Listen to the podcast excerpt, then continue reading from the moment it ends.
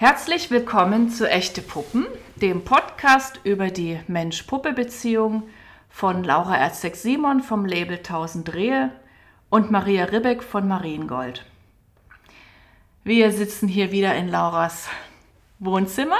Es ist ein ganz gemütlicher Tag. Als ich heute das Haus verlassen habe, hat es geregnet. Der Himmel über Berlin ist grau und das Wetter ist wie gemacht für diese dritte Episode, die wir heute aufnehmen, denn es wird heute gemütlich. Wir sprechen über ein, über ein Märchen. Das haben wir uns ganz bewusst so überlegt, dass wir das im November machen wollen, wenn es so langsam dunkler und heimeliger wird und das Leben sich so nach innen zurückzieht und man ein offenes Ohr für die Märchenwelt hat. Das ist heute unsere dritte Folge und wir befassen uns heute mit dem Märchen Vasalisa die Weise. Und ähm, dazu gibt es in unserem Podcast-Feed ein separates Audio, ähm, sozusagen das Märchen als, als Hör, Hörbuchfassung, also ein Märchen, das ich vor zehn Jahren schon mal eingesprochen habe. Wunder, wunderschön übrigens. Ich melde mich mal kurz zu Ja, Laura ist auch da, genau. Also das, äh, dieses Audio findet ihr in unserem Podcast-Feed und es wäre natürlich gut, wenn ihr jetzt zuerst das Märchen euch anhört und dann diese Episode, weil wir in dieser Episode das Märchen dann hauptsächlich deuten werden. Ähm, ja, ich lese nochmal das Thema vor. Es beinhaltet wieder einige Worte. Also, was macht die Puppe in der Schürzentasche? Das Symbol der Puppe im Märchen war Salisa die Weise. Und bevor es konkret wird, also bevor wir jetzt in das Märchen Vasalisa einsteigen, ähm, Laura, wüsste ich gern, was dir Märchen bedeuten. Vielleicht auch im Hinblick auf deine Arbeit als Schauspielerin und als Clown bei den roten Nasen. Also Märchen, ich spreche mal von meinem Clown Friedel, weil Schauspiel als Schauspielerin habe ich schon lange nicht mehr gemacht. Meinem Clown sind Märchen unglaublich wichtig und äh, sie liebt Märchen. Und es ist lustigerweise eine meiner Lieblingsbeschäftigungen als Clown, äh, Märchen zu spielen. Und Märchen vor allem mit den Menschen, für die ich sie spiele, zu spielen. Und es ist unglaublich spannend, was da passieren kann. Also das, was ein Märchen eigentlich ausmacht, passiert da, wenn ich das mit meinen Kollegen und mit den Menschen, ich sage immer ungern Publikum, weil das sind eigentlich Mitmachende, mhm. was, was da passiert, weil es wird aus der Intuition passieren Dinge. Also wir fangen dann an mit, mit weiß ich nicht, ist es Rotkäppchen oder so. Und es wird aber anders, das Märchen. Und es passieren lauter, ja, wie soll ich sagen, es passiert, wir kriegen lauter Eingebungen eigentlich während des Spielens und die spielen wir dann. Und es ist, äh, es ist wie so ein Verbinden mit den, dem Archetypus Märchen und den Archetypen, die in Märchen wirken und die dann direkt äh, raus können. Und es ist jetzt, das, das klingt jetzt so Archetypus und lalalala, aber im, im Spiel kann das unglaublich lustig mhm. sein und ganz äh, absurde Sachen. Also wir haben uns irgendwann mal als äh, in, in, ich glaube, in Rotkäppchens Bauch haben wir uns sogar wiedergefunden und ja. haben dann da in der Magensäure eine Schaumparty gehabt. Also ah, ja. es ist, ja. Und das funktioniert dann, weil ähm, Rotkäppchen alle kennen. Genau, das ist. Und alle die Charaktere kennen, alle diese genau. Archetypen kennen und man weiß dann, je nach Rolle, die man bekommt, weiß man den Einsatz, weiß man die Funktion und weiß man, was man zu tun hat. Genau. In so einer Improvisation. Oder eben auch, was man nicht zu tun hat und macht es vielleicht trotzdem. Ah, ja. mhm. Und das ist dann auch wieder schön. Oder es werden dann halt andere Figuren in das Märchen aus anderen Märchen. Also es treffen sich sozusagen Märchen. Und das ist auch immer ganz spannend, was dann passiert. Das stimmt, das stimmt. Und man hat natürlich, was, also Mann, wir haben dann die Clowns-Ebene, in der immer wieder besprochen werden kann, wie es weitergeht oder dass mhm. man nicht weiß, wie es weitergeht. Mhm. Und ja.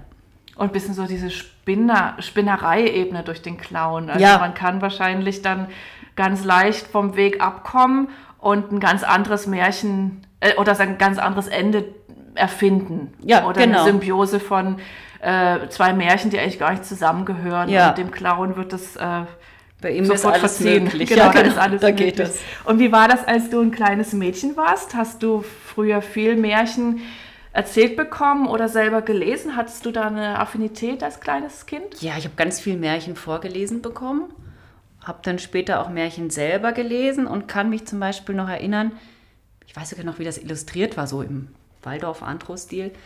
Ähm, oh Gott, jetzt fällt es mir jetzt noch nicht sein.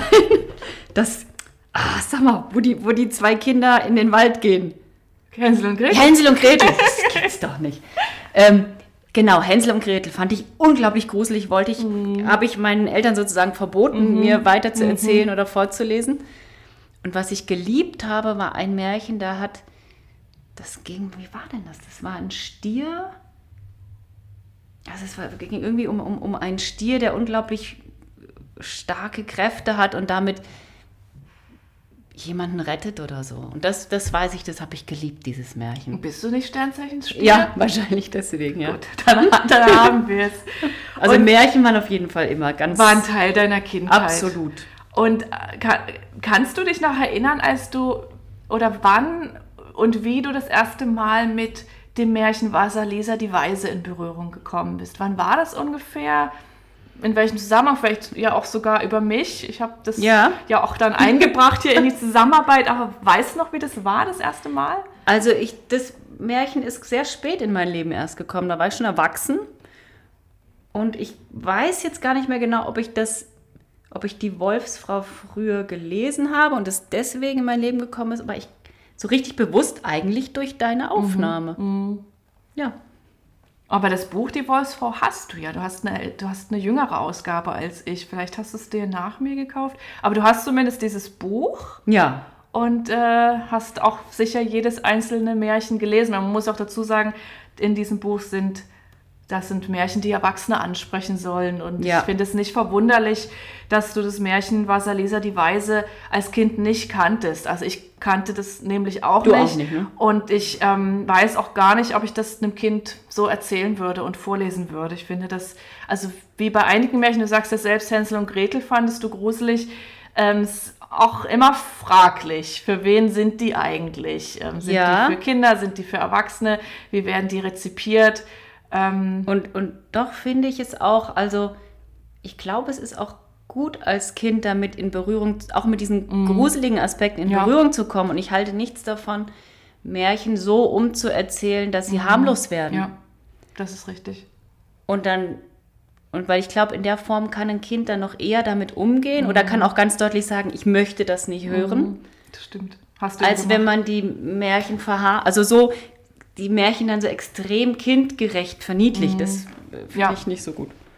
Genau, und trotzdem ist es dann auch schön, wenn Menschen in, im, im Erwachsenenalter, so wie es dann ja, glaube ich, bei uns beiden schon war, mit diesem Buch Die Wolfsfrau, sich nochmal eine andere Märchenwelt öffnet. Ja. Also eine, die ähm, auch nichts mit den Gebrüdern Grimm zu tun hat, sondern Märchen aus anderen Kulturkreisen, vielleicht auch ein bisschen auch Verstörendes. Ja. Ich erinnere mich, da sind einige verstörende Märchen in Ja, dem ja. Buch. Und ähm, also Märchen sind für jedes Lebensalter was. Ähm, sonst würden wir, glaube ich, auch den Podcast jetzt hier nicht, nicht aufnehmen, wenn wir uns damit nicht jetzt auch explizit an ein erwachsenes weibliches Publikum richten könnten. Und äh, du sagst es selbst, du bist wahrscheinlich durch mich, durch meine Aufnahme von Basalisa auf das Märchen gestoßen. Kannst du dich noch erinnern, als wir das bei der Landpartie gespielt haben? 2017 Ja. bei unserer ersten Ausgabe? Das war sehr schön. Es wurde ganz still im Raum. Es wurde, also ich glaube, viele haben an ihren Perücken gehäkelt. Genau, es war abends. und manchen haben, kamen sogar die Tränen aus den So Augen war's, geflossen. Es ja. Mhm. war eine ganz, ganz innige, herzliche Stimmung. Und es war schön, dass ja unter erwachsenen Frauen zu erleben, was so ein Märchen auslösen kann. Ja, ich hatte auch, ich hatte da den Eindruck, ähm, also ich war ziemlich aufgeregt. Es war das erste Mal, dass in meiner Anwesenheit, ähm, ja, also dass ich das Märchen öffentlich abgespielt habe. Also natürlich gab es das vorher schon auf meinem Blog, aber irgendwie das, äh, die Leute haben sich's angehört und ich habe da jetzt die unmittelbare Reaktion ja natürlich nie mitbekommen. Also ich hatte so ein bisschen Herzklopfen, weil ich irgendwie ist es auch was sehr Persönliches, die eigene Stimme so aufzunehmen und jeden Fall. abzuspielen und dann noch dazu in einem Rahmen, zehn Frauen. Es ist eigentlich ein sehr intimer Rahmen. Also ich war so ein bisschen aufgeregt, was passiert jetzt, wenn wir das abspielen, zumal ich ja auch wusste, dass es auch ein emotionales Thema ist. Und ähm, ja, ich ähm, war gespannt und habe es genauso wahrgenommen wie du. Also es war eine sehr aufmerksame, ruhige äh, Stimmung. Keiner hat was gesagt. Zum Glück hatten sie alle ihre Perücken, ihre Käppchen, an denen sie häkeln konnten. Und ähm, so war es die Stille nicht unangenehm, weil alle mit den Händen tätig waren.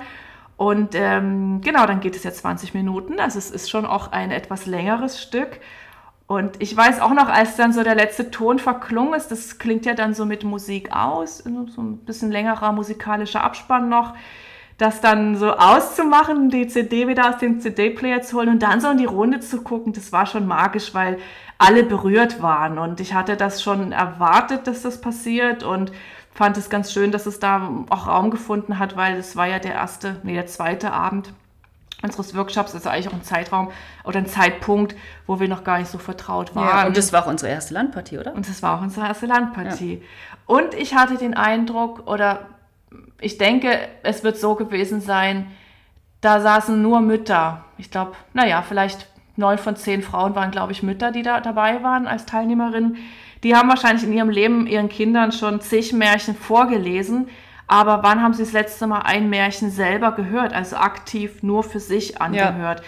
Und ich hatte den Eindruck, dass ein Gefühl dieses Berührtseins auch daher rührte, dass sie mal angesprochen wurden, dass sie mal gemeint waren so. Mhm. Und das schafft dieses Märchen gut. Also wir gehen ja jetzt gleich noch weiter darauf ein, ähm, was, was, ja, was ist das Thema des Märchens, worum geht es da eigentlich? Also dieses Märchen lässt keine Frau kalt, sage ich mal. Und natürlich auch keine Frau, die ja, sich mit Puppen beschäftigt. Denn in diesem Märchen geht es, ja, spielt eine Puppe eine große Rolle. Ähm, das ist natürlich auch der Grund, warum, warum ich mich in dieses Märchen so verliebt habe. Also das Buch Die Wolfsfrau habe ich mit Ende 20, Anfang 30 entdeckt und verschlungen und es war auf meinem Weg in die berufliche Selbstständigkeit, aber auch auf meinem Weg als junge Mutter und ja, so Frau, die so ihr, ja, ihren, ihr, ihren Weg findet nach der Ausbildung und nach der Kindheit, war das Buch eine riesengroße Inspiration für mich. Und das hat mir Mut gemacht, also gerade auch diese Geschichte, meinem Herzen zu folgen und meinem ganz eigenen Weg zu gehen, auch mit den Puppen. Denn was ich gemacht habe beruflich als Puppenmacherin, mich selbstständig zu machen, es gab ja keine Fußstapfen, die ich hätte treten können, sondern ich musste da jeden Schritt alleine gehen, also schon mit Unterstützung. Ich hatte ja auch dich an meiner Seite, aber irgendwo war das ein Weg, der noch nicht vorher beschritten war. Und ich musste da schon sehr stark immer wieder auf meine innere Stimme hören und Entscheidungen für mich treffen, bei denen mir eigentlich niemand helfen konnte, außer ich selbst. Und dafür steht für mich Vasalisa, beziehungsweise dafür steht für mich vor allen Dingen die Puppe in dem Märchen. Und es kommt in dem Märchen ein Satz vor, der mich nie wieder losgelassen hat. Und äh, den möchte ich einmal kurz rezitieren. Und zwar lautet dieser Satz, wenn ich meine Puppe nur berühren kann und weiß, dass sie bei mir ist, geht es mir schon ein wenig besser. Und dieser Satz hat mich ja der fasst eigentlich alles zusammen, was ich mit dieser Arbeit als Puppenmacherin möchte. Und war damals, glaube ich, auch ein Grund, warum ich gesagt habe, ich will dieses Märchen aufnehmen. Ich will davon eine Tonaufnahme machen und ich will das auf meinen Blog stellen und ich will, dass so viele Frauen wie möglich, vor allen Dingen Frauen, die sich mit Puppen und Puppenmachen beschäftigen, dass die das alle hören. Denn in diesem Märchen liegt die Essenz des Puppenmachens eigentlich wird sie einmal ausgesprochen. Wenn ich meine Puppe nur berühren kann und weiß, dass sie bei mir ist, geht es mir schon ein wenig besser. Also es sagt für mich alles so. Genau, vielleicht noch, vielleicht interessiert es die eine oder andere. Also ich habe ja das Märchen dann vor zehn Jahren, also das war 2012, habe ich es aufgenommen. Da haben mir zwei Bekannte beigeholfen und ich habe es eingelesen und eine der Bekannten hat das Ganze noch mit Musik untermalt und eben das so produziert, dass man das auch bereitstellen und hören kann. Ich hatte von der Technik keine Ahnung, ich war wirklich auf Unterstützung angewiesen. Habt ihr auch bekommen, ich war damals ganz begeistert, wie äh, wie flüssig dieses Projekt auch gelaufen ist. Und im Dezember 2012 habe ich es auf meinem Blog veröffentlicht, wo es mittlerweile nicht mehr verfügbar ist. Dafür ja jetzt hier im Podcast-Feed. Und ich freue mich total, dass es jetzt nochmal hier die Aufnahme auch nochmal einen Auftritt bekommt und wir jetzt uns darüber austauschen. Genau, also wie gesagt, das Märchen befindet sich in dem Buch Die Wolfsfrau. Und ähm, ja, wir würden gern auch noch was zu dem Buch sagen, denn das wollen wir eigentlich allen ans Herz legen. Ja, auf jeden Fall. Auf das jeden Fall. Ein Buch, was man auch nicht nur einmal, sondern was man eigentlich immer wieder lesen kann. Also in allen möglichen Lebenslagen. Es ist ein Buch, was immer wieder kommt oder wo man drin blättern kann und man stößt auf etwas und ja, es ist sehr, sehr, sehr berührend. Und damit ihr einen Eindruck bekommt, ähm, ja, haben wir gedacht, wir lesen euch mal den Klappentext vor. Ähm, da gibt es ja zwei Absätze auf dem Klappentext, die eigentlich ganz gut zusammenfassen, worum es in dem Buch geht und was euch da erwartet, wenn ihr euch das vielleicht auch zulegen wollt. Und Laura, ich würde dich bitten, diese beiden Absätze ja. hier mal vorzulesen. Genau, der eine Text, der, der befindet sich nur auf deiner älteren auf Ausgabe. Genau. Was ich schade finde, weil das ein sehr schöner ist. Den gibt es bei mir schon gar nicht mehr. Also, keiner Frau ist es vom Schicksal bestimmt worden, ihr Dasein als kümmerliches, unauffälliges Nagetier zu führen. Als dressiertes Mäuslein, das es nicht fertig bringt, einen mächtigen, wolfsartigen Satz nach vorn zu machen. Sich auf die Jagd zu begeben und das Unbekannte zu erforschen. Oh, ich weiß gar nicht genau, wie spricht man die denn aus? Clarissa Pinkola Estes. Ah, Clarissa Pinkola Estes hat den Weg bereitet für ein neues Frauenbewusstsein. In Märchen und Mythen zeigt sie uns jene schlummernde weibliche Kraftquelle, die jede Frau in sich trägt. Haben wir die Wolfsfrau wieder in uns entdeckt, so finden wir zurück zur Leidenschaft, Kreativität, Instinkt und Selbstbewusstsein. Genau, das steht auf der Rückseite des Buches und fasst auch gut zusammen, worum es geht. Dieses Buch ähm, ja, ist mittlerweile ein Kultbuch. Das steht, das, ja, ich glaube, man findet es im, im Buchregal vieler Frauen, im Bücherregal vieler Frauen. Es ist und auch mancher Männer, glücklicherweise, und auch mancher, muss ich sagen. Okay, gut. Also ich finde, es ist nicht nur ein Buch für Frauen, okay. es sollte auch so mancher Mann lesen. Das stimmt. Es ist zum ersten Mal 1992 in den USA erschienen und der englische Titel lautet Women Who Run with the Wolves. Ein Jahr später, das war 1993, ist dann die erste Auflage in Deutschland erschienen. Die Autorin heißt Clarissa Pinkola Estes. Weiß ich nicht, ob ich das jetzt richtig ausgesprochen habe. Wir machen es jetzt einfach ja, mal so. Wir, wir, nennen sie jetzt mal so. Äh, sie ist Tochter mexikanischer Einwanderer, promovierte Psychologin und arbeitet als Psychoanalytikerin. Ob sie das immer noch macht, weiß ich nicht. Die, sie müsste schon recht alt sein jetzt. Ähm, aber das ist eben die Ecke, aus der sie kommt, also Psychotherapie, Psychologie. Und dann dieser Mexiko-Bezug, also diese äh, südamerikanische Kultur. Und der Begriff Wolfsfrau, ähm, auf den würden wir jetzt nochmal eingehen, denn der ist ein, ja, im Grunde auch der Schlüssel zum Verständnis dieses ganzen Buches. Ähm, also als Wolfsfrau versteht die Autorin die wilde, ungezähmte Urnatur, die in jeder Frau steckt, die aber in der Regel durch gesellschaftliche Normen oder durch ja, das Rollenverständnis der Gesellschaft unterdrückt wird. Und sie hat dieses Buch geschrieben, um Frauen eben den ja, einen Zugang zu ihrer Wolfsfrauennatur zu ermöglichen, und zwar einen Zugang über Märchen und Mythen. Und ähm, eben solche Märchen und Mythen, 20 an der Zahl ungefähr, sind in diesem Buch enthalten und sie werden einerseits erzählt und dann in dem zweiten Teil analysiert. Anliegen des Buches ist es, Frauen wichtige Aspekte ihres gezähmten Charakters und ihrer rollenkonformen Verhaltensmuster aufzuzeigen, damit sie ihre eigene innere Wolfsfrau wiedererkennen können, wieder daran anknüpfen können und letztlich dann auch ja, gesund und heil werden können.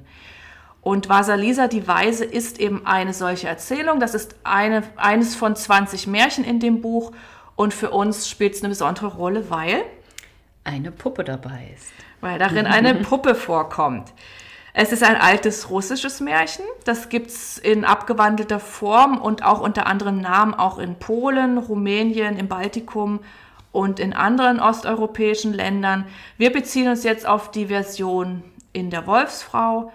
Und Laura, magst du vielleicht das Märchen noch einmal kurz nacherzählen für die, die vielleicht jetzt das Audio vorher nicht gehört haben? Ja. Es fängt mit einem sehr schönen Satz an, den ich jetzt nicht sagen werde, weil du ihn ja dann äh, gesprochen hast. Und zwar es geht darum, eine Frau liegt, eine junge Frau liegt im Sterben und ihr Mann und ihre Tochter kommen zum Sterbebett und genau, da kommt jetzt wieder dieser noch ein wunderschöner Satz, den wir aber später noch, den lese ich später vor, deswegen sage ich ihn jetzt auch nicht. Auf jeden Fall, es ist ihre Zeit gekommen und sie holt unter ihrer Decke eine kleine Puppe hervor, die genauso aussieht wie ihre Tochter Vasilisa und gibt ihr diese Puppe und sagt, sie soll sie immer bei sich tragen, soll sie füttern und soll auf sie hören. Dann verstirbt sie und nach einiger Zeit heiratet der Mann erneut und dann kommt Stiefmutter und Stiefschwestern ins Haus, die wie so oft im Märchen äh, Vasilisa das Leben schwer machen. Und die ihr, also die, diese Stiefgeschwister, die können auch ihren Anblick nicht mehr ertragen, weil sie so schön eben ist und, und so gütig und alle guten positiven Eigenschaften, die man so im Märchen hat, hat. Und dann hacken sie einen Plan aus und sagen, hör zu, Vasilisa, uns ist das Feuer ausgegangen und an dir ist es nun, in den Wald zu gehen, uns das Feuer zurückzubringen, damit wir wieder den Herd anzünden können, Licht haben und kochen können. Und dann wird Vasilisa in den Wald geschickt, ganz alleine ins Dunkle. Und jetzt erinnert sie sich ihrer Puppe. Ah, genau, die sagen noch zu ihr, du musst zu Baba Yaga, dort findest du, ähm, dort, wirst, dort kannst du, bekommst du Feuer. Und dann im Wald, im Dunkeln, ist zum ersten Mal nach dem Tod der Mutter erinnert sie sich, dass sie ja diese Puppe hat. Und sie fragt diese Puppe um Rat, wo sie denn lang gehen soll, damit sie da hinkommt zu Baba Yaga.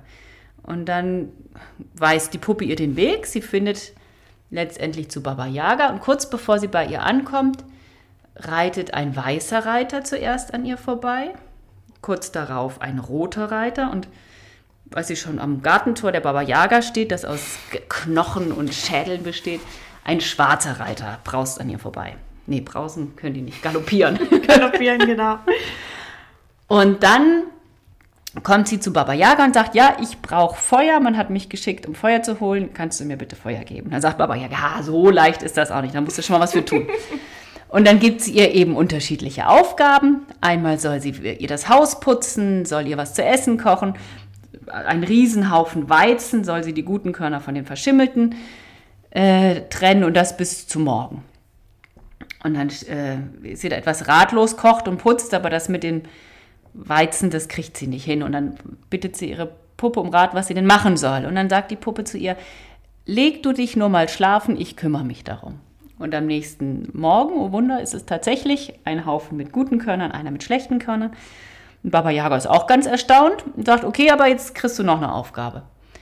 Und äh, zeigt ihr einen riesigen Berg mit Erde und mini kleinen Mondkörnchen mm. drin. Und diese soll sie jetzt noch verlesen. Das ist sie natürlich auch verzweifelt und die Puppe sagt ihr, also nachdem sie die Puppe fragt, sagt sie wieder, ähm, ich mach das schon, geh du mal schlafen. Mm. Und dann, genau, ganz wichtig noch, sie ähm, füttert auch die Puppe. Also sie gibt von dem Essen, was sie für Baba Yaga gekocht hat, isst sie selbst was und gibt auch ihrer Puppe etwas ab. Und am nächsten Morgen ist auch das gelungen. Und dann ähm, Genau. Dann fragt sie, glaube ich, Baba Yaga noch, was waren denn das für, für, für, für, für Reiter auf diesen Pferden? Und dann sagt Baba Yaga, der weiße Reiter, das war mein Morgen, mhm. der rote Reiter ist meine aufgehende Sonne und der schwarze Reiter ist meine Nacht. Und dann will sie noch was fragen und dann hüpft die Puppe wie wild in ihrer Tasche. Und ähm, was Alisa versteht glücklicherweise, das heißt, ähm, Mund halten. Mund halten. Bloß nichts weiter fragen. Genau, weil vorher hat Baba Yaga auch irgendwann mal gesagt, wenn man zu viel fragt, wird man alt oder so. Und jetzt versteht, was Elisa jetzt ist, Zeit nicht mehr zu reden. Dann gibt die Baba Yaga ihr einen Totenschädel mit dem Feuer drin und mit dem verlässt sie dann das Haus von Baba Yaga, geht wieder nach Hause zu ihren Stiefgeschwistern und ihrer Stiefmutter und diese werden sofort von diesem glühenden Feuer verbrannt. Und dann ist sie die auch los und dann kann sie da glücklich mit ihrem Vater zusammenleben. Der Vater kommt ja in dem Märchen nur an einer Stelle vor, nämlich am Anfang. Am Totenbett, ja. Der, von dem ist ja nie wieder die Rede, auch ein interessanter Aspekt. Ja. Kommen wir vielleicht später nochmal dazu. Ja, schön, danke, dass du das nochmal so erzählt hast. Schön, deine Erzählstimme zu hören. Ähm, ja, also wir fragen uns jetzt natürlich, ähm, worum geht es denn eigentlich in dem Märchen wirklich? Also es ist natürlich, es ist eine Erzählung über eine, ein Mädchen, das mit Hilfe seiner Puppe und äh, Aufgaben besteht und so die böse Stiefmutter los wird. So, das, so steht es auf dem Papier. Ja. Aber worum geht es denn eigentlich untergründig? Also worum geht es wirklich in dem Märchen? Wofür stehen die einzelnen Charaktere? Was ist die Symbolik? Ähm, damit wollen wir uns jetzt beschäftigen. Ja. Ja. Und vielleicht hat es schon die eine oder andere gespürt oder ich muss nämlich ganz ehrlich sagen, ähm, ich habe es nicht von Anfang an so gelesen, aber es geht um die Ich auch nicht. Genau, also es geht um die Intuition der Frau, um die weibliche Intu Intuition und zwar speziell um die Einweihung in die Intuition, also um die Frage, wie komme ich eigentlich in Verbindung mit meinem, mit meinem wahren Selbst. Ja. Darum geht es in dem Märchen und ähm, da wäre zum ersten Mal vielleicht eine interessante Frage, was ist eigentlich Intuition? Laura, was würdest du sagen, so aus der Hüfte geschossen? Aus der Hüfte geschossen ist für mich Intuition etwas, also was in mich hineinfällt quasi oder in mich hineingegeben wird. Etwas, was ich nicht bewusst weiß, sondern was mir, ja, etwas, was ich empfange. Etwas, was du empfängst, was durch dich hindurch fließt, vielleicht auch von einer höheren Macht. Genau, einer höheren, einer tieferen, einer Ja, unterbewussten, überbewussten. Also etwas, das mir gegeben wird. etwas, das dir gegeben wird, ja. Ja. Was, was ist es für dich aus der Hüfte geschossen? Also aus der Hüfte geschossen, Intuition ist ein ganz, ja, ein tiefes inneres Wissen darüber, was wahr und was falsch ist. Und auf, das, auf den Aspekt der Eingebung, sage ich mal, wie du das jetzt darstellst, dass es vielleicht ein, ein Wissen ist, das durch dich von welcher Quelle auch immer hindurchfließt, das wäre jetzt nicht mein erster Aspekt. Für mich ist es eher als ein Wissen, das in meinem Bauch sitzt und eine, eine Quelle, die ich anzapfen kann, um herauszufinden, was Wahrheit ist und was Täuschung. Ob das immer gelingt, ist die andere Frage. Ja, ist spannend, ob ja. man den Zugang wirklich äh, dazu hat, aber das, das, das wäre es. Ähm, Ja. ja. Wie so, aber ein, wie so ein Grad, also wie so ein, wie so ein Messgerät quasi. wie ein, ja, wie so, ein, wie so eine, vielleicht sogar so eine Wünsch Wünschelroute, die Ja, dann so, beim ja. richtigen Weg anfängt, äh, vorfreudig zu wackeln und beim falschen irgendwie die Route hängen lässt oder so. Ähm, genau, also Intuition ist ja eine angeborene visionäre Kraft, eine innere Stimme. Ja, man kann auch sagen, die Stimme der Seele. Also die Intuition spricht sowohl aus deiner Seele als auch zu deiner Seele. Man kann auch sagen, Intuition ist ein, der innere Kompass, der dir sagt, in welche, ja, welche Richtung du einschlagen sollst. Und wichtig, was, was du schon gesagt hast, die Intuition spricht in Eingebungen. Ähm, was heißt, was ist das eigentlich eine Eingebung? Vielleicht so ein kurzer, knackiger Satz oder so, ne? Irgendwie was, eine kurze, prägnante Formulierung. Nichts Kompliziertes. Ja, eine Eingebung ist vielleicht auch, also auf jeden Fall auch etwas, was mir, wo ich wieder bei meiner Interpretation der Intuition bin, etwas, was mir gegeben wird. Also was ich mir nicht nehmen kann, was ich nicht willentlich herstellen kann. Nicht mit dem Verstand. Ja. Und was, ähm, ja, und auch nicht willentlich. Also was wirklich wie so ein Akt der Gnade, sage ich jetzt mal ganz. Ja, ja. Und was, was eine Eingebung kann, glaube ich, auch kann ein Bild sein, kann ein, ein Gefühl sein, kann ein, Ja. also es ist ein Erkennen, was über den Intellekt hinausgeht, also was Ja. immer mit Gefühl gekommen, also Ja. ja, aber jetzt Gefühl als,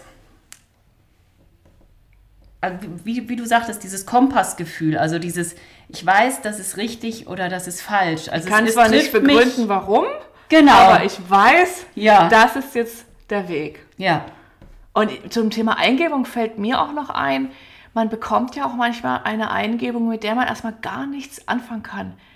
Eine, ne, eine, eine Stimme aus dem Inneren, ein Bild, das ist dann da und es kann auch sehr stark sein, aber du weißt in dem Moment gar nicht, hä? Was hat das jetzt mit meiner jetzigen Situation zu tun? Ja. Was soll ich jetzt damit anfangen? Und es vergehen vielleicht ein paar Tage oder auch noch eine längere Zeit und du verstehst dann irgendwann dieses Bild oder diese Eingebung. Also Ja. es ist auch was, wie du schon sagst, es hat mit dem logischen Verstand nichts zu tun. Es kann total wirr sein und trotzdem Sinn ergeben. Ja. So im Nachhinein. Also, ähm, ja, und Intuition ist auch etwas, du kannst mit der, in, deiner inneren Stimme verbunden sein oder auch nicht. Ähm, Und es ist etwas, würde ich sagen, zu dem jeder Mensch, Mann, Frau, es, sie, Mhm. er, wie auch immer, Zugang hat. Es ist nicht etwas, was nur für Ja. gewisse Leute reserviert ist. auch nicht nur für die Frauen übrigens. Genau, nicht Auch nur wenn für wir die jetzt Frauen. Äh, über die Frauen hauptsächlich sprechen. Es ist aber etwas, um das man sich kümmern muss. Ja. Dass man pflegen muss, dass man, Ja. für das man offen sein muss.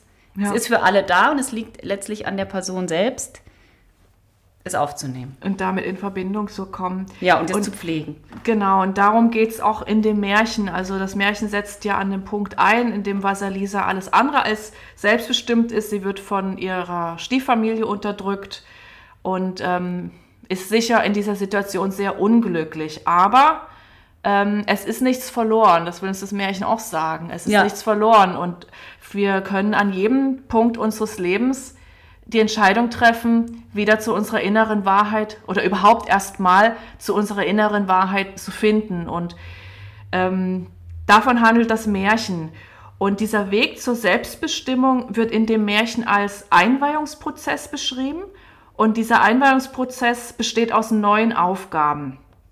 Ähm, wir wollen jetzt an der Stelle nicht in die Tiefe gehen, aber wir wollen diese neuen Aufgaben einmal benennen. Vielleicht erkennt ihr auch wieder, ähm, vielleicht, erkennt sie, vielleicht erkennt ihr sie auch wieder aus dem Märchen.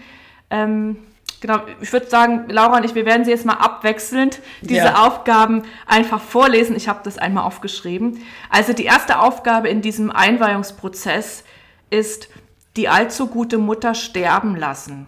Die zweite, den Schatten en- entlarven. Die dritte Aufgabe, den Weg im Dunkeln finden. Die vierte, der wilden Alten entgegentreten. Die fünfte, dem Überrationalen dienen. Die sechste, dieses von jenem trennen. Die siebte, nach den Mysterien fragen.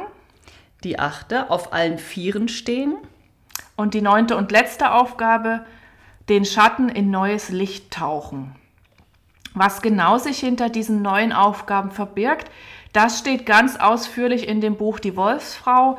Also da gibt es einen sehr ausführlichen Deutungsteil und da kann man sich zu jeder dieser neuen Aufgaben belesen und wird auch sicher das eine oder andere aus dem eigenen Leben wiedererkennen. Jetzt, wo, ich, wo wir die gerade alle vorgelesen haben, finde ich es eigentlich spannend, wenn man nur diese Überschriften hat und dann selbst mal in sich reinschaut, was verstehe ich denn darunter? Weil man Ja. kommt selbst, glaube ich, schon sehr weit, wenn man sich die Mühe macht und nicht das sofort liest. Das ich habe es natürlich sofort gelesen, ich habe mir die Mühe nicht gemacht, aber Ja. das kommt mir gerade, wo ich das hier so stehen sehe, ist es äh, ganz spannend. Ja. Ja. Genau, also da wollen wir jetzt gar nicht so sehr in die Tiefe gehen, was jetzt diesen Einweihungsprozess angeht, sondern wir wollen uns auf die Puppe konzentrieren. Die Puppe, die Vasalisa in ihrer Schürzentasche trägt und die ihr bei der Bewältigung all dieser Prüfungen hilft. An der Stelle will ich noch mal einmal kurz den Inhalt rekapitulieren, bevor wir in die Deutung gleich gehen. Also Vasalisa wird von ihrer Stieffamilie gequält und in den sicheren Tod fortgeschickt.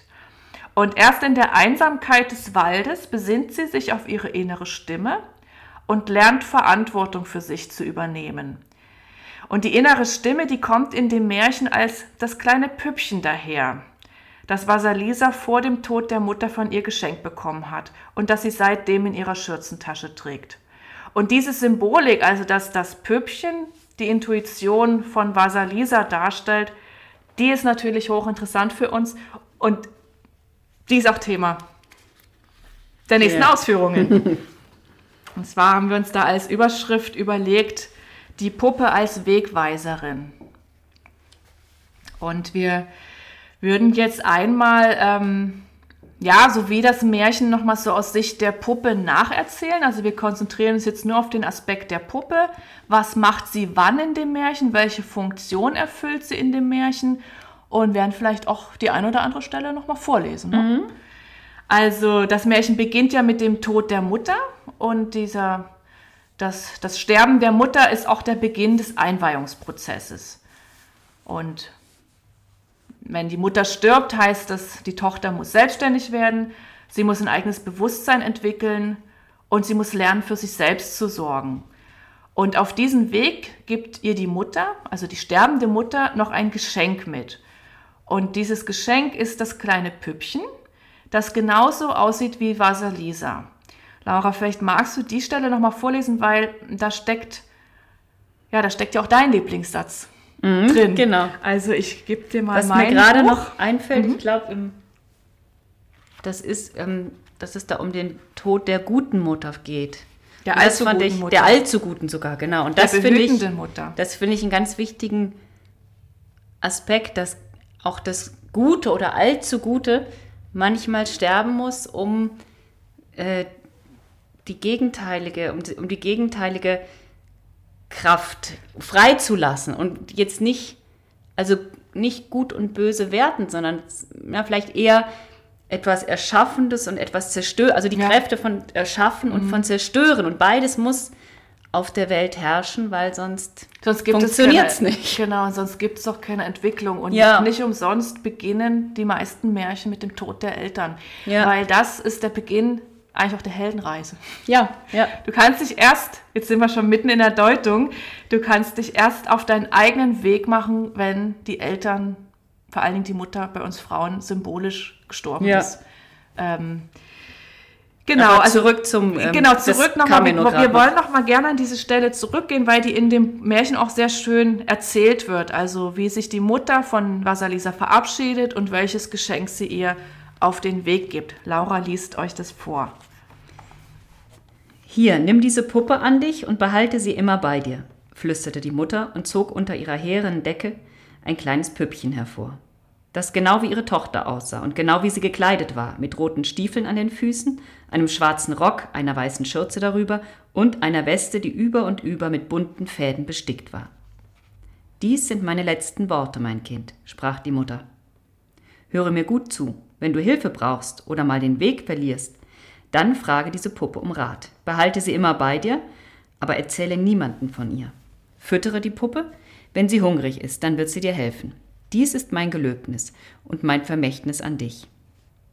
Und jetzt kommt mein Lieblingssatz.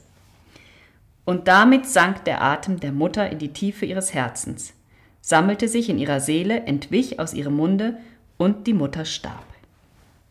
Dass du diesen Satz als Lieblingssatz ausgesucht hast, finde ich so interessant. Ja? Der ist mir nicht weiter aufgefallen. Ich finde das so, vielleicht weil ich mit meiner Clownsarbeit auch öfter mit ja. alten Menschen oder mit denk Sterbenden ich, zu tun habe. Und ich genau. finde, das ist eine so schöne ähm, Beschreibung des Sterbens. Ja, sehe ich jetzt auch, wo du mich darauf aufmerksam machst. Ist mir, vorher, ist mir vorher entgangen. Also schön, das ist auch das Schöne, wenn man sich zusammen über so ein Märchen austauscht, ja, ja wie, wie, unterschiedlich man draufschaut. Und daran sieht man auch, was gerade für einen selber eine Rolle spielt im Leben. Genau, ähm, die Puppe wird überreicht von der Mutter an die Tochter.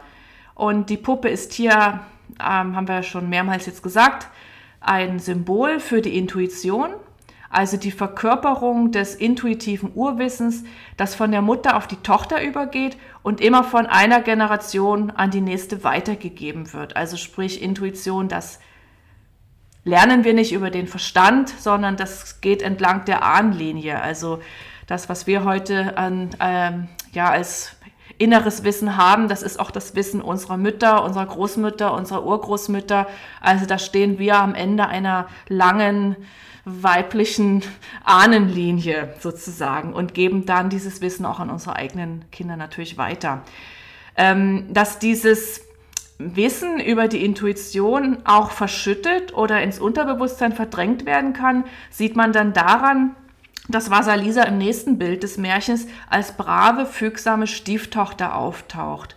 Also sie hat ja diese na, neue Mutter und Ja. die zwei neuen Schwestern und die unterdrücken sie. Also die quälen Ja. sie, unterdrücken sie, bis sie, sie schließlich in den, bis sie sie schließlich in den sicheren Tod schicken. Also sie wollen ja nicht wirklich das Feuer von Baba Yaga haben, sondern sie wollen ja eigentlich, dass die Vasalisa ver verelendet im Wald, Ja, genau. dass sie stirbt. Und da finde ich auch ganz spannend, dass das brav und fügsam sein nicht immer das Beste für Ja, einen ist. genau. Und trotzdem ist es die Rolle, die wir als erstes ausprobieren oft. Ja, Ähm, genau, und äh, brav und fügsam sein, das heißt, wir passen uns an. Auch Vasalisa passt sich an die neuen Lebensumstände an, bis sie so, ja, bis sie im Grunde in so eine innere Not gerät, dass das Schicksal sie in den Wald zwingt. Und ähm, da ist sie dann im Wald einsam und verlassen.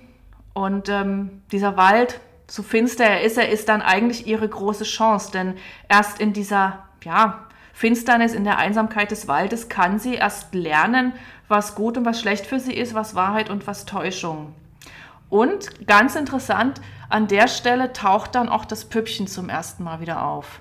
ja, Dann ähm, greift sie, erinnert sie sich, dass sie die Puppe ja hat. Und, das, und sie spürt, dass die Puppe, also das Geschenk der Mutter, ihr helfen kann. Laura, das wäre vielleicht nochmal eine schöne Stelle hier zum Vorlesen, Seite 84. Diese bis hier oben. hier kommt es wieder artig. Artig wie sie war, gehorchte Vasalisa und ging noch in derselben Nacht in den großen dunklen Wald. Aber sie wusste den Weg nicht.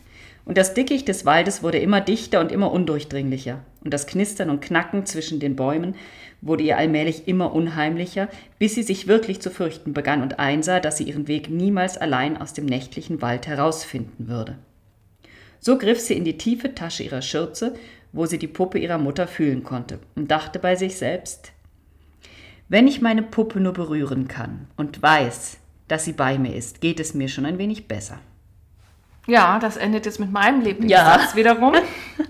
Also, finde dass dieser letzte Satz ist einfach der, der Kernsatz dieses Märchens und bringt auch gut auf den Punkt, welches Geschenk, ja, welches Geschenk wir Eltern oder Mütter speziell unseren Töchtern machen, wenn wir sie in die Selbstständigkeit entlassen und ihnen erlauben, ähm, ja, in Verbindung mit ihrer Intuition zu sein. Also Vasalisa kommt, ja, nimmt Kontakt zu ihrer Puppe auf. Die Puppe spricht in Botschaften und gemeinsam finden sie den Weg zu Baba Yaga. Und Baba Yaga, Laura hat es für uns ganz schön beschrieben, die runzlige alte, angsteinflößende Hexe äh, tritt aus ihrem Haus und sie ist hier in dem Märchen die Zeremonienmeisterin. Also sie leitet im Grunde dieses ganze Einweihungsritual, indem sie Vasalisa vor diese Prüfungen stellt. Und bei all diesen Prüfungen steht ihr die kleine Puppe zur Seite, hilft ihr, die Aufgaben zu erfüllen und ähm, macht es auf verschiedene Weise, zum Beispiel indem sie ihr sagt, mach dir keine Sorgen, ich werde dir helfen. Oder einmal, begib dich zur Ruhe und du wirst sehen, dass am Morgen alles zum Besten bestellt sein wird. Und die Puppe hilft nicht nur, indem sie Vasalisa Aufgaben abnimmt, sondern sie warnt Vasalisa auch. Ähm, Ja, ganz Also- wichtig, als Vasalisa einmal eben zu viel fragen möchte und die Puppe ganz wild hin und her hüpft und ihr signalisiert, nein, nicht fragen. Nicht fragen. Und man merkt dann auch an der Stelle, die Puppe springt in der Schützentasche auf und ab und Vasalisa hört auf die Puppe. Also sie übergeht Ja. sie nicht, sondern sie weiß sofort Bescheid. Jetzt ist Stille, jetzt frage ich lieber nicht weiter, sonst geht es mir wahrscheinlich an den Kragen. Also Vasalisa besteht mit Hilfe der Puppe alle Prüfungen. Sie bekommt von Baba Yaga das Feuer. Sie kann nach Hause zurückkehren. Und sie hat dann dort zu Hause auch keine Schikanen mehr von der Stieffamilie zu erwarten. Und ähm, kann, ja, hat ihr Leben zum Besseren gewendet dadurch. Die Puppe kann hier durchgehend als Vasalisas Intuition gelesen werden. Und im Laufe des Märchens kommt Vasalisa immer mehr mit ihrer Intuition in Verbindung, mit ihrer inneren Weisheit, sodass sie sich letztlich aus den widrigen Lebensumständen mit der Stieffamilie befreien kann und in die Selbstbestimmung gehen kann. Das heißt ja dann immer so schön, Ende gut, alles gut. Ja. Wir wissen nicht, wie die Geschichte weitergegangen ist, aber zu dem Zeitpunkt war dann Vasalisa eine ja, selbstständige Frau, die für sich einstehen die konnte. für sich einstehen konnte. Dank ihrer, ihres, dank ihrer Fähigkeit, auf ihre Intuition zu hören. Genau. Und ähm, wir können in dem Märchen viel über die Intuition lernen, über das Wesen der Intuition. Und zwar gibt uns die, die Puppe da Aufschluss. Und wir wollen jetzt, ja, im Grunde auch schon zum Abschluss, noch mal ein bisschen tiefer in das Thema Intuition einsteigen. Also was, was ist Intuition? Was, wie gelangt man dahin? Wie geht man mit Intuition um? Wie hört man auf seine Intuition? Und ähm, da ist das Märchen ein, gibt da sehr viele Aufschlüsse, beziehungsweise nicht das Märchen selbst, sondern die Funktion oder ja, die, die Puppe in dem Märchen. Und da werden wir uns jetzt mal, werden wir uns noch mal ein bisschen tiefer jetzt jetzt austauschen. Also wir hatten ja schon den Aspekt der, des Abschieds von der Mutter. Ähm, hat jetzt so als erste, wie soll ich sagen, Eigenschaft von Intuition kann man es nicht nennen, aber als, ja, als erste Wesenheit von Intuition. Intuition bedeutet Abschied von der Bemutterung. Ja, also das, Äußere, eigentlich die äußere Führung muss sterben, um Ja. die innere Führung überhaupt erst zu erkennen.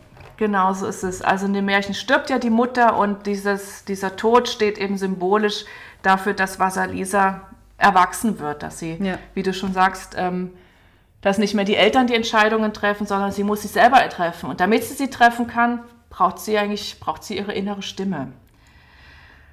Ja, was lesen wir noch raus aus dem Märchen? Intuition wird von einer Generation auf die nächste übertragen. Was sagst du dazu? Ja, finde ich sehr, sehr spannend, weil ich, ich denke, das ist sehr wahr und wir sind uns dessen gar nicht so bewusst, was wir von aus der ganzen Ahnenreihe mittragen. Und wenn wir uns den Gedanken aber erlauben, ähm, wird das Leben erstmal sehr viel reicher. Wir sind eigentlich geschützter und ähm, es wird auch vieles verständlicher. Ja, das stimmt.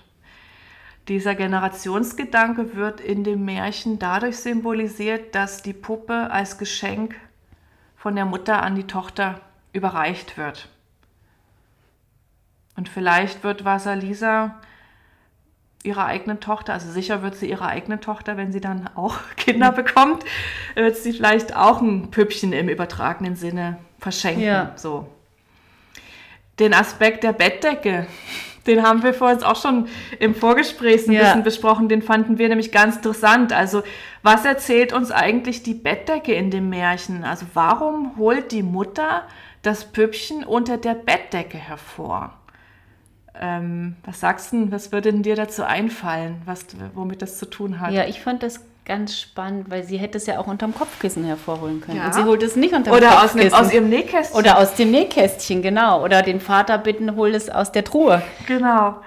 Und unter der Bettdecke, das ist ja der Ort, also das, die Herzgegend, die, das Ge- Geschlecht, der Bauch. Also Ja. das ist ja die Gegend der, ähm, des Gefühls und der, und der Intuition. Also sie, es ist ähm, ja da, wo wir auch sagen würden, wo unsere Intuition zu Hause Ja. ist. Es ist etwas, was von, von was tiefer sitzt und Mhm. was keine intellektuelle Angelegenheit ist. Es ist kein, es ist kein gedankliches Gebäude, die Intuition. Und Intuition ist auch verborgen. Das auch, Ja, genau. Sie Decke- holt es unter der Decke, ja. Genau, die Decke ist ja so ein wie ein Schutzmantel.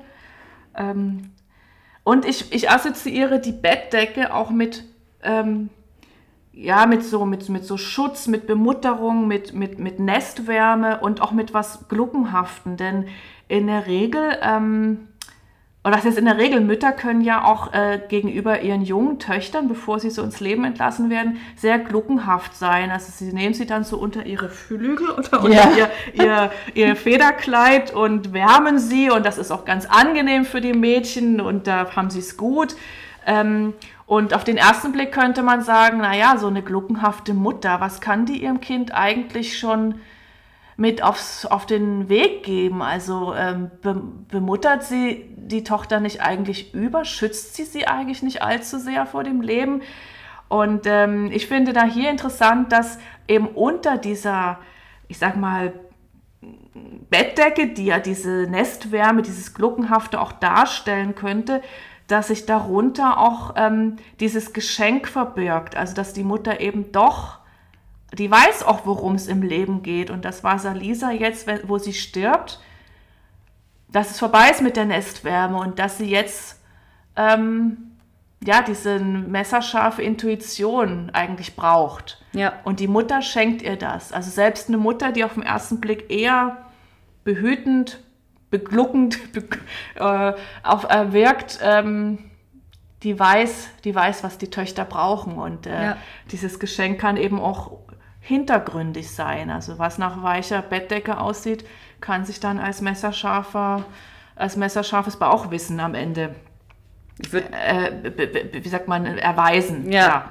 Ich würde vielleicht sogar so weit gehen, dass es sogar sehr notwendig ist, bis zum gewissen Alter diese, diese Nestwärme, dieses Gluckenhafte zu haben und die Kinder unter die Fittiche zu nehmen, damit sie daraus ja. Gestärkt hervorgehen können. Und ich glaube, so, klar, das ist jetzt meine, meine, meine Sicht auf die Dinge, aber ich denke, daraus erwachsen selbstständigere Menschen, als wenn man sie zu früh ja. dieser Nestwärme ja. aus dieser Nestwärme herausstößt. Ja, so ist es. Es gehört auch zusammen. So. Erst die Wurzeln und dann die Flügel. Ja. Ja, hier auch wieder dieses Element von ja. Hüllen und dann genau und von rausgeben. Also es braucht immer beides. Ja. Genau, dann ähm, das, ja, der nächste Aspekt, Intuition, ist das ursprüngliche Selbst. Ähm, da, ja, da sind wir drauf gekommen, ja, wir haben uns gefragt, warum sieht die Puppe eigentlich aus wie Vasalisa? Also das kleine Püppchen, das die Mutter ihr schenkt, hätte ja auch naja, eine Latzhose tragen können. Und ja, eher ein kleiner Kerl sein kleiner können. Kerl so, sein ja. können, aber es wird ziemlich ausführlich beschrieben, ähm, was die Puppe trägt, wie sie aussieht. Und es wird klar gemacht, diese Puppe ist ein Ebenbild von Vasalisa. Und symbolisch bedeutet das für mich, dass unsere Intuition unser wahres Ich ist. Und dass ja. das kleine Püppchen eben, das Vasalisa dann sich in die Schürzentasche steckt, dass das ihr, ihre Bestimmung ist, ihr wahres Selbst. So. Was das Märchen auch erzählt, ist, dass Intuition verschüttet oder verdrängt werden kann. Haben wir ja schon zweimal, ja. glaube ich, gesagt. Also man, Vasalisa ver, ver, vergisst ihr Püppchen und wird, ja, und ähm, wird von ihrer Stieffamilie unterdrückt. Aber Intuition kann auch nie wieder unwiederbringlich verloren gehen.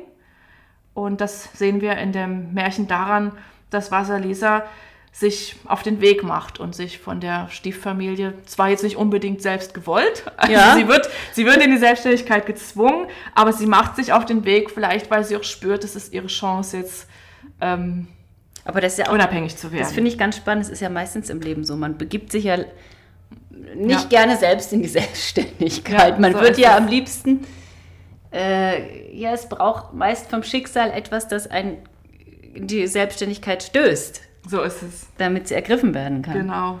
Und dann erscheint einem die Selbstständigkeit eben auch erstmal als dunkler Wald. Ja. Und dann heißt, ist die Frage, wo ist mein Kompass? Ja, der Kompass ist die Puppe, die Intuition. Genau, also Intuition, genau, das auch noch als ein wichtiger Aspekt. Vasalisa trägt ja die Puppe in ihrer Schürzentasche und ähm, wie wollen wir das interpretieren? Ja, das ist auch wieder wie, also sie sitzt quasi dort, wo auch schon die Mutter die Puppe hatte. Mhm. Also es ist wieder im, im, im Bauchraum. Ne? Genau. Und bei den Frauen, ja, es ist nicht nur der Bauch, sondern ähm, in dem Bauch sind ähm, ja so die Eierstöcke und die Gebärmutter und äh, auch das wiederum, was dann für die nächste Generation ja. eigentlich schon steht. Und ähm, ich glaube, also ich meine auch gelesen zu haben, dass es in anderen Sprachen so Redewendungen gibt wie, das habe ich in meinen Eierstöcken, was so sinngemäß heißt, ich habe sofort gewusst. Ja, ja. So, ne? Wenn die Frau es Ja. in ihrem Bauch, in ihren Fortpflanzungsorganen spürt, Ja. dann weiß sie, das ist eine ganz tiefe Wahrheit. Ähm, ja, und auch die Tatsache, dass Vasalisa die Puppe in der Schürzentasche trägt, spricht für mich auch dafür, dass Intuition immer verfügbar ist. Also sie ist immer da, wir haben sie eigentlich immer in unserer Schürzentasche, ob wir nun reingreifen oder nicht. Ja. Ist auch ein Wesen von Intuition. Sie ist, wir haben sie alle, sie ist immer verfügbar und was wir draus machen, liegt an uns und den Umständen. Da fällt mir gerade noch ein, das fand ich auch spannend. Die Mutter sagt ja, verrate niemanden fast von deiner Puppe. Also, Das dass stimmt. man die Intuition auch schützt, indem Ja. man sie nicht nach außen plappert und allen davon erzählt, sondern wirklich diese Besinnlichkeit, also dass man sich diese Zeit der Besinnlichkeit nimmt, um auf diese Intuition zu hören. Also das ist, dass sie auch einen gewissen Schutzraum Es braucht. ist wie eine intuitive, äh Quatsch, wie eine intime Beziehung, ne? Ja. die du zu dir selber Ja. hast und die man im Stillen führt und nicht mit der besten Freundin ständig bequatscht. Ja. Hier und da. Ähm, auch ein wichtiger Aspekt von Intuition. Ähm, Intuition ist ein Wegweiser. Ich habe ja gerade von dem Kompass gesprochen, das ist ja auch ein schönes Bild. Und das sieht man an den Märchen gut daran, dass Vasalisa, als sie dann in den Wald kommt, und, äh, ihre Puppe berührt und sie fragt, wie, wo geht's lang, dass die Puppe zu ihr spricht und sie schließlich zu Vasalisa führt. Also die Puppe weist ihr den Zu Weg. Baba Yaga meinst du? Zu Vasalisa, genau. Also die Puppe weist ihr den Weg zu Baba Yaga.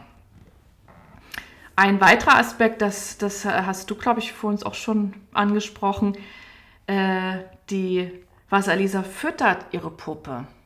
Und das ist ja auch eine Anweisung der Mutter. Auch die Ja. Mutter sagt ihr schon, du musst die Puppe auch füttern. Was heißt denn das für die Intuition?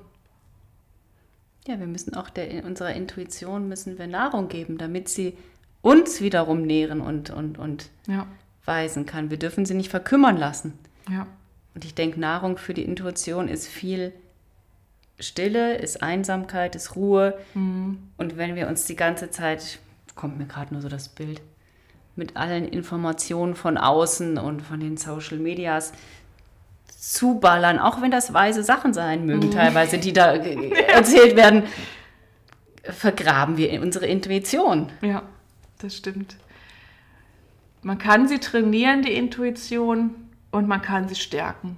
Ja, So die sinnbildlichen Brotkrumen, die Vasalisa ihrer Puppe gibt, die können wir unserer Intuition geben, indem wir uns ihr zuwenden, ne? indem wir ihr Beachtung schenken, Ja. indem wir auf sie hören, so, indem wir Kontakt zu ihr aufnehmen, indem wir sie auch ernst nehmen. Ne? Wie, wie oft bekommt man eine, eine, ja, eine Eingebung oder irgendwie sagt deine innere Stimme was zu dir und dann wischst du es weg und sagst, ach ich mach's lieber ja, doch. ja. Und so dann kommt's so. ganz laut. Und das ist das Gegenteil von die Intuition stärken. Es ist die Intuition schwächen, denn wenn wir nicht auf sie hören, verkümmert sie. ja,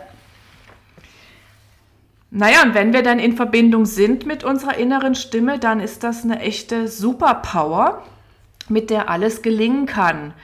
Ähm, in dem Märchen sieht man das daran, dass die Puppe Vasalisa bei der Erfüllung aller ihrer Aufgaben hilft. Und dass es eigentlich die Puppe ist, die, die es macht ja, ja. die es macht. Ohne die Puppe weiß ich nicht, was würde denn, man weiß es nicht, man kann sich nur vorstellen, was, wie es Vasalisa in dem Haus der Hexe ergehen würde, wenn es das Püppchen nicht gehen würde. Ja. Ich glaube, sie hätte es nicht überlebt. Ganz, ganz Sie, hätte sicher was, nicht. sie wäre schon an der ersten Prüfung gescheitert und Vasali, äh, Baba Yaga hätte sie wahrscheinlich Verspeist. verspeist mit Haut und Haaren. Und auch das, ähm, ah, was wollte ich jetzt sagen, das Intu, ähm, gerade hatte ich einen ganz tollen Gedanken, ja- jetzt ist er weg. Jetzt ist er, ist er schon wieder wegge, weggeflogen.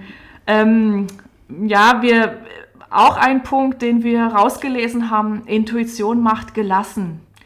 Das habe ich jetzt hier mal so salopp formuliert. Ähm, Ah, ganz jetzt ist wieder da. Dass wir nämlich, wo du sagst, Intuition, macht gelassen, dass wir manche Dinge einfach nicht selbst erledigen können, dass wir die Ja. erledigen lassen müssen. Also dieses, wir können keinen Erdhaufen Ja. von den Mondsamen es ist absolut trennen. Das geht nicht. Es ist absolut unrealistisch. Und dann, es gibt einfach Sachen, die müssen wir weggeben und dann auf wunderliche Weise lösen die sich total einfach. Das passt doch zu dem Punkt, den ich gerade angesprochen habe. Intuition macht gelassen. Genau, deswegen kam mir der Gedanke Genau. Also die Puppe sagt ja mehrmals zu Vasalisa, gerade bei diesen Aufgaben, wo jeder normale Mensch sagt, "Äh, das kannst du nicht schaffen. Du kannst nicht aus einem Erdhaufen die Mohnsamen raussortieren. Und an diesen Stellen sagt die Puppe ja zu Vasalisa, leg du dich mal hin, du machst jetzt dein Schläfchen und am nächsten Morgen wird alles zum Besten bestellt sein. Und so kommt es ja auch. Und wie die Puppe das macht, ob sie wirklich das, jedes Krümchen äh, raussammelt oder ob es, ist schein, es ist sicher auch irgendeine Form der Magie, Ja. die da im Spiel ist. Aber Vasalisa kann in Ruhe schlafen, sie kann ohne Sorgen ins Bett gehen und weiß, am nächsten Morgen wird sich alles gelöst haben und so kommt es ja auch. Ähm, kann man auch auf, kann man auf, auf unser Leben übertragen. Manch wie oft hat man, quält man sich abends oder man quält man sich mit Entscheidungen oder mit Fragen und ringt um eine Lösung. Und dann geht man schlafen und ähm, nächsten Morgen wacht man auf und wie von Zauberhand ist da eine Lösung. Ja. So. Die Intuition, die weiß genau, was richtig und was falsch ist. Laura, woraus haben wir das rausgelesen? Als sie die, ähm, den Haufen mit den Weizenkörnern, die Spreu vom Weizen, also die gammeligen Genau. Weizenkörner von den guten Weizenkörnern Genau. trennt, ist Das finde ich ein ganz schönes Bild und das ist auch was, was Intuition für mich ausmacht. Ähm, das ganz tiefe, tiefe Wissen, was ist Wahrheit und was ist Fälschung. Und damit ist ihm schon im Leben geholfen, wenn man das unterscheiden kann und wenn man ähm, dabei auf die innere Stimme hört und nicht auf das Außen. Wie, wie viele Stimmen wollen uns einreden, was für uns gut und was für uns schlecht Ja. ist. Aber die einzige Stimme, auf die es ankommt, ist unsere eigene. Und Weil ja auch wir nur wissen können, was für uns wahr und für uns falsch Genau. ist, weil das kann ja für jemand anderen ganz anders wieder sein. Ne? Ja, mit Hilfe unserer Intuition trennen wir die Spreu vom Weizen. Und der letzte Punkt, ähm, den wir über die Intuition herausgefunden haben, den habe ich mal betitelt mit Intuition ist Demut. Laura, vielleicht magst du noch mal was zu diesem Punkt sagen, wie wir darauf gekommen sind. Ich weiß, also den hast, den hast du ja auf, aufgeschrieben, den Punkt. Genau. Du Ich hast schon was gar dazu nicht, gesagt, du- das war die letzte Frage, als das Püppchen dann ähm, auf und ab springt und ähm, Vasalisa warnt vor allzu vielen Fragen an Baba Yaga. Und das Demütige daran ist, dass Vasalisa erkennt, das Leben ist größer als ich und ich, hab, ich kann nicht alle Antworten wissen. Ja, Und ähm, das ist ja genau die Falle, in, in die die Hexe sie locken will. Sie will ja von ihr noch mehr fragen und äh, die ganze Neugier so rauskitzeln, um sie Ja. dann zu vernichten. Und ähm, die Puppe bewahrt sie vor diesem Schicksal, indem sie ihr Demut lehrt, Ja. indem sie ihr sagt, was ganz ruhig, wir müssen nicht alles wissen. Das Leben ist groß und wir haben viele Fragen an das Leben, aber was wir jetzt wissen, reicht aus. Ähm, und wir halten jetzt den Mund. Stellen nicht noch mehr Fragen. Ja, das finde ich ganz, ganz, ganz schön, dass du das als Punkt Int- Intuition ist Demut geschrieben hast, weil, weil wir ja auch in einer Welt leben, wo wir immer alles wissen wollen Ja. und alles wissenschaftlich erklärt haben wollen. Ja. Und es gibt letztendlich so viel, was wir gar nicht erklären können. So ist es. Ja, und es ist so, es werden immer Fragen offen bleiben und es werden immer Dinge unbegreiflich bleiben. Und trotzdem können sie uns bereichern. Also wir müssen es nicht verstehen, um das Leben genießen zu können. Und ähm, wir können das Geheimnisvolle, das darf geheimnisvoll bleiben und wir können uns dem trotzdem hingeben. Und äh, mir kam dann auch so der Gedanke, also mit dem Punkt habe ich mich auch am längsten befasst. Ähm, und dann kam mir der Gedanke, ähm, wie wir hier den Podcast gestartet haben und wie wir von Anfang an gesagt haben, es soll um das Geheimnis Puppe gehen.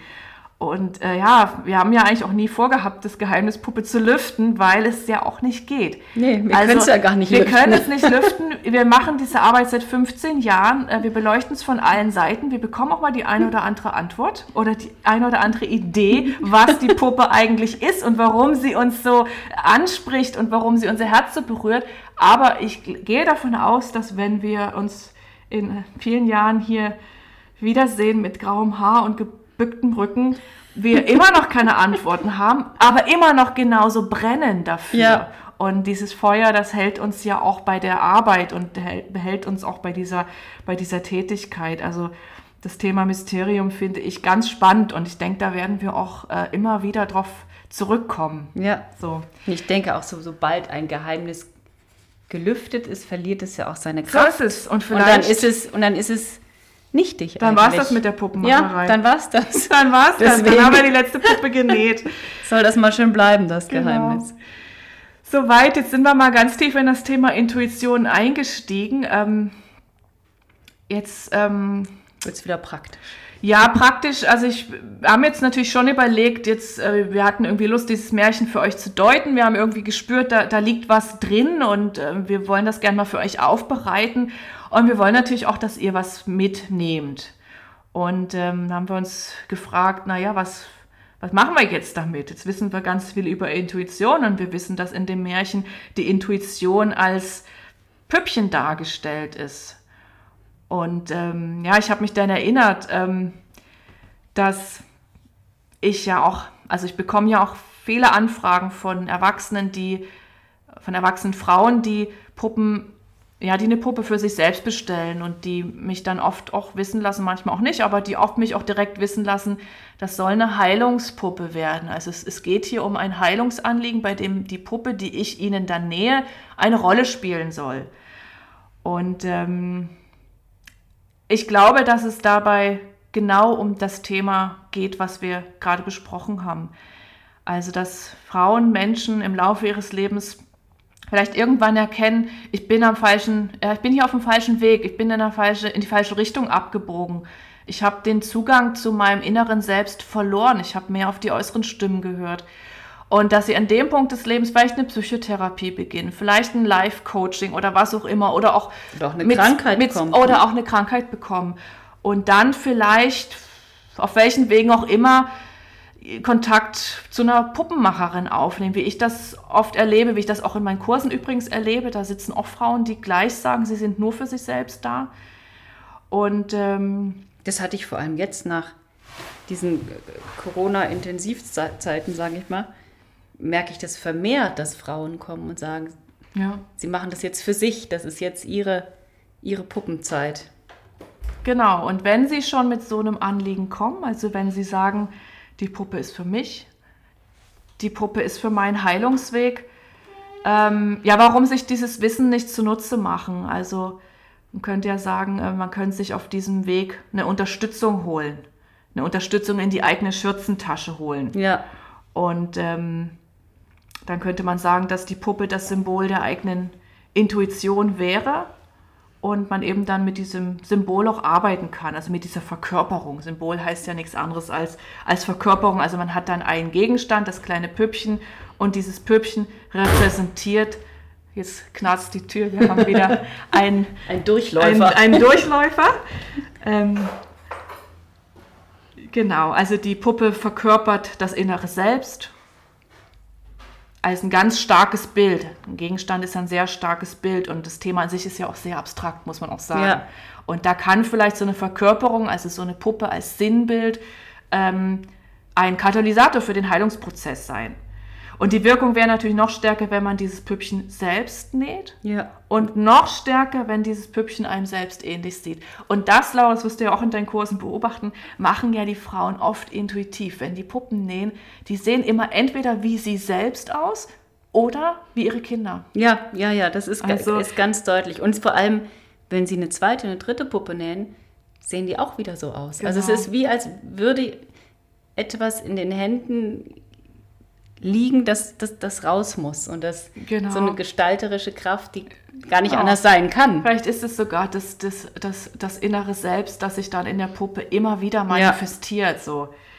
Und ich würde vielleicht auch sogar noch sagen, dass man schaut, wenn man sich, Mann, ich sage immer Mann, wenn ein Mensch sich eine Heilungspuppe näht, dass, dass ich schaue, ähm, vielleicht nehme ich alte Kleidung, die ganz wichtig in einem, in einem Oh speziellen ja, ganz interessanter Punkt. Teil meines Lebens war und genau das symbolisiert und verarbeite die in der Puppe oder gebe ihr sogar Haare von meinen Haaren in die Haare. Ja. Also, dass ich das wirklich ganz Das ist richtig. mir vom Material auch ganz eng ranhole. Ja, genau. Gerade Haare sind Energieträger, Kleidung sind Energieträger. Das ist ein total schöner Punkt. Also wenn man das Heilungspüppchen aufladen will, dann vielleicht wirklich, wie du sagst, nochmal überlegen, mit welchem Material ähm, arbeite ich, äh, wie kann ich die Puppe noch mehr zu meinem Selbst machen. Oder auch, sozusagen. wie, wie, wie wir das auch bei der Landpartie hatten, dass man ihr noch einen, einen Herzensspruch mitgibt oder einen Stimmt, Stein da haben wir was eingenäht. Genau. Und ich würde vielleicht sogar so weit gehen,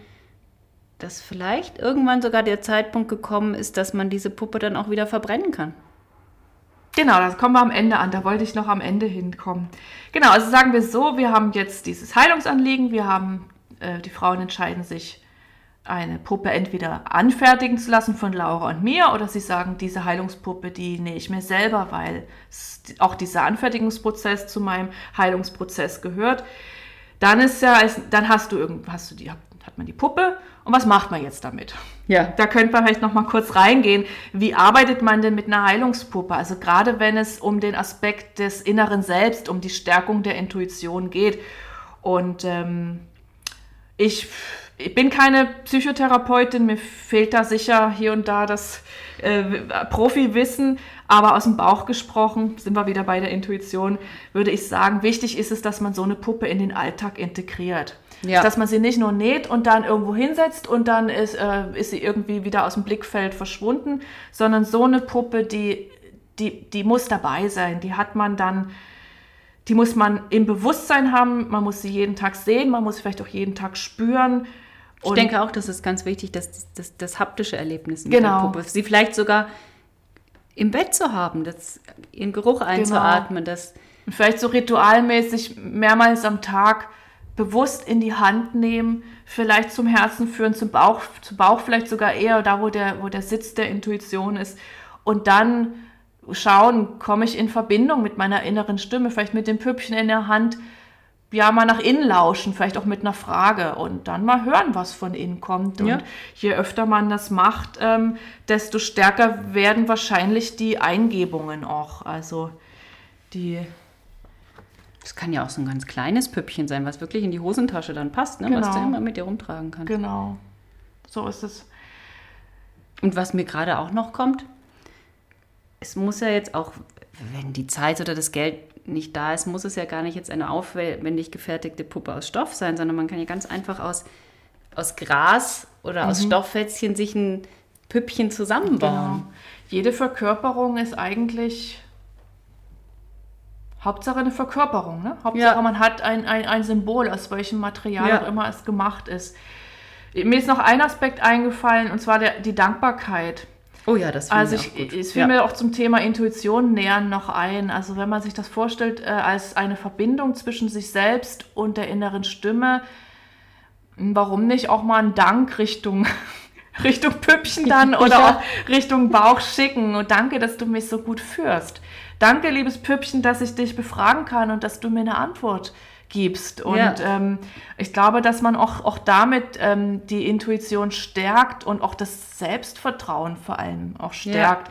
Ja, also je öfter wir äh, unsere innere Stimme hören, der Eingebung folgen und dann eben auch unserem Herzen folgen, desto stärker werden wir ja auch in uns selbst und lernen uns immer mehr zu vertrauen. Und das ist ja auch ein Thema, mit dem die Frauen in die Heilungsarbeit gehen letztlich. Es geht um mehr Selbstvertrauen, mehr innere Führung, mehr Selbstbestimmung. ja. Und wahrscheinlich wird es dann so sein, wie du schon gesagt hast, dass ähm, wenn man auf diesem Heilungsprozess gut vorankommt, dass man vielleicht das Püppchen, die Verkörperung, die, die Symbolisierung des inneren Selbst, dass man es gar nicht mehr braucht irgendwann, weil die innere Ja. Stimme, man ist, man ist dann eins, man ist so gefestigt in seiner Innerlichkeit, dass man diese Verkörperung außen nicht mehr braucht.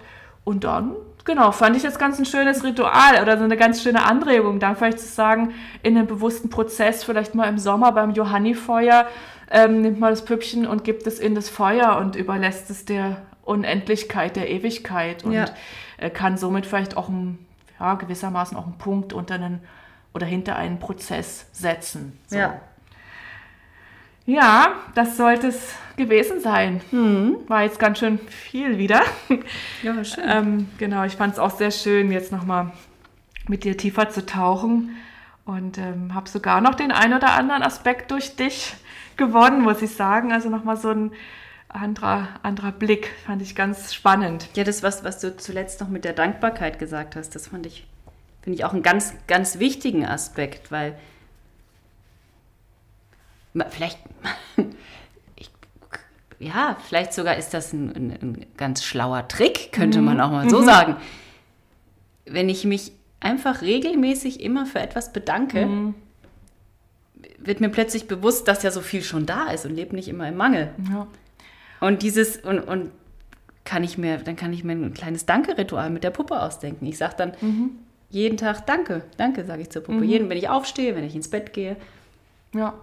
Und man erkennt dann auch, was man, ja, also zum Thema Eigenmächtigkeit, also was man, was man eigentlich in der Lage ist, selbst zu erschaffen, auch Ja. an Kleinigkeiten und sich dafür bewusst einmal am Tag, einmal in der Woche vielleicht auch nur zu bedanken.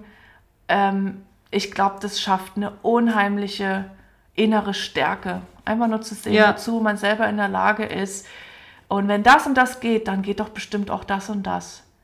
Und das macht uns dann schon wieder frei oder ein Stück freier von den äußeren Umständen, weil Ja. wir uns so die Gestaltungskraft in unser Leben zurückholen. Und das ist ja auch ein Thema der, der Handarbeit. Also auch ein Thema, ich merke schon, wir könnten jetzt noch lange weiterreden. Und wir werden sicher auch an der einen oder anderen Stelle wieder auf diesen Pfad zurückkommen. Also was eigentlich Handarbeit mit Selbstermächtigung zu tun hat, fände ich auch nochmal ein Ja. schöne, schöne, ähm, schönes Thema. Ein, ein Aspekt fällt mir gerade noch auf, und zwar, die Mutter sagt jetzt zu Vasilisa, halte die Puppe stets geheim. Und das fand ich jetzt gerade, habe ich mir das so bildlich vorgestellt. Wir haben alle unsere Intuitionspuppen. Und es ist, ist ja schon so ein bisschen crazy, ne? Also man, die haben ja eine kleine Schacke. Und deswegen glaube ich, ist es wirklich sehr wichtig, das für sich geheim zu halten, damit es auch seine, seine Heiligkeit, seine, seine Wichtigkeit behält. Naja, und damit doch keine Stimmen von außen Und kommen können genau, und sagen und das können, was nicht- hast du für eine komische Puppe? Genau. Wie, du bist doch eine erwachsene Frau, du spielst Genau. noch mit Puppen. Und dass das nicht angegriffen werden Ja. kann, dass das, meine, meine Intuition ist mir heilig, die ist, Ja, die geht auch niemand anderen etwas an. ja. Und deswegen fand ich diesen Aspekt nochmal, und ich glaube, das ist auch was Wichtiges bei einer Heilungspuppe. Von der muss nicht jeder wissen und die muss auch nicht, Ja. Die ist für mich, Gerade in so einem sensiblen Prozess, ne? Ich Ja. finde, wenn, wenn der Prozess abgeschlossen ist, wenn man sagt, ich bin jetzt hier durch was durchgegangen und man redet vielleicht irgendwann mal mit jemandem drüber, mit etwas Abstand dann zu erwähnen, dass man auch mit einer Puppe gearbeitet hat. Das ist was anderes, als wenn man mitten im Prozess ist, darüber zu sprechen. Ja. So. Ja. Und es stimmt, ähm, das Innerste muss geschützt werden, gerade wenn man in, ja, auf, auf einem Heilungsweg Ja. ist. So. Das soll es gewesen sein. Wir werden jetzt mal hier einen Punkt setzen. Also wir freuen uns, dass ihr wieder dabei wart, hier jetzt zum dritten Mal. Ähm, abonniert uns weiter fleißig. Ja. Ähm, folgt uns, empfehlt uns, wo, wo es geht, hinterlasst uns auch gerne eine, eine Bewertung. Und ähm, Fragen, wenn ihr Fragen habt, ganz wichtig. Willst du was zur Dann- Community-Folge sagen? Ja, genau. Also unsere Community-Folge im Dezember, die hatten wir ja schon mal erwähnt und für die brauchen wir eure Fragen. Und wie ihr seht, es geht in alle Richtungen und ähm, wir sind euch dankbar dafür, dass ihr uns Fragen schickt und wirklich traut euch in alle Richtungen. Wir machen das auch gerne anonym. Könnt ihr einfach vermerken, ob ihr den Namen genannt haben wollt oder anonym. Werden wir dann eure Fragen beantworten. Und äh, die Deadline für eingesendete Fragen ist der 19. November. Genau, schickt uns bis dahin eure Fragen an hello at mariengold.net oder 1000drehe.gmx.de. Ähm, das werden wir auch nochmal in den Shownotes vermerken und ähm, sicher auch nochmal auf anderem Wege auf die Fragen aufmerksam machen, denn diese Folge, die wird nur von euch leben, von euren Fragen und äh, ja, wir hoffen auf, wir hoffen da auf Input und freuen uns, uns, uns schon sehr, das dann vorzubereiten und auch dann durchzusprechen mit euch. Ähm, ich möchte noch eine Sache erwähnen und zwar ähm, haben wir einen PayPal-Spenden-Link. Den werde ich heute auch zum ersten Mal oder den werden wir auch jetzt zum ersten Mal in den Show Notes veröffentlichen. Und zwar ähm, so ein Podcast zu machen kostet auch Geld. Also das Hosting kostet Geld. Das ist der ganze Prozess von der Aufnahme bis zum Ausspielen, damit der Podcast dann auch wirklich auf, auf euren Ohren landet. Und äh, ja, wir haben uns jetzt vorgenommen, dieses äh, Hosting komplett über Spenden zu finanzieren. Das sind 144 Euro im Jahr. Und wir haben schon eine erste Spende erhalten. Die werden wir dann auch Eigentlich sind wir auch erst auf die Idee über die Spende gekommen, So kann weil man das diese auch Spende sagen. einfach kam, Genau. oder? Also Also wir haben schon eine Spende erhalten von ähm, einer Hörerin aus Polen. Da werden wir zu, die werden wir sicher auch in der Community-Folge nochmal erwähnen. Also darauf möchten wir aufmerksam machen. Wir würden uns freuen, wenn ihr uns auch finanziell unterstützt. Jeder kleine Betrag hilft und den Link findet ihr dann in den Show Notes. So, jetzt aber, wir verabschieden uns von euch. Vielen Dank fürs Zuhören und bis zum nächsten Mal. Bis- Eure Maria. zum nächsten Mal und eure Laura.